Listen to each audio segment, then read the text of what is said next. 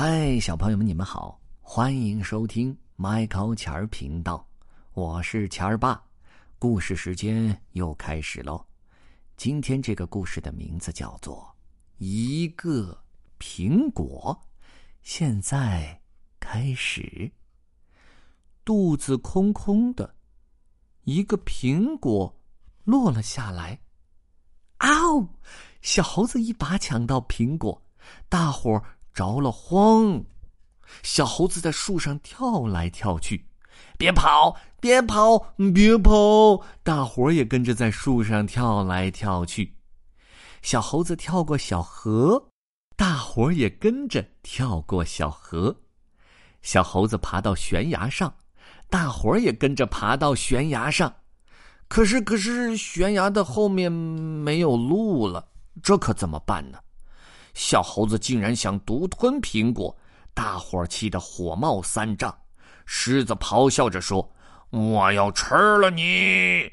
大象吼道：“我要把你踩扁！”大伙儿一起吓唬小猴子，小猴子害怕了。然后他一着急，他他他他他他从悬崖上跳了下去。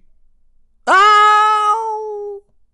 哦，跳了下去，你们看，我这他跳了下去。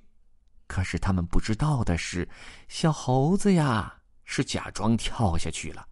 悬崖的下面有一块凹陷的地方，他藏在了那块凹陷的山洞里。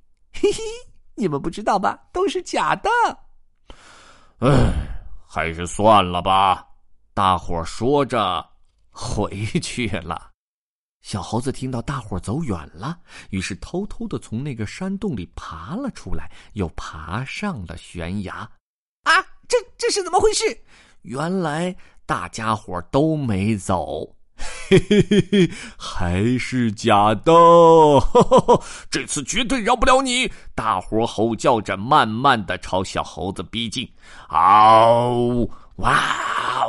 嗯！咦！可是。可是，可是，可是，可是，可是，仔细一瞧，小猴子手里除了苹果，还抱着两只猴宝宝。原来他有小猴子呀！嗯，算了，算了，算了，算了，算了，算了，咱们走吧。大伙儿说着，一起回家啦。嘿嘿嘿，好了，小朋友们。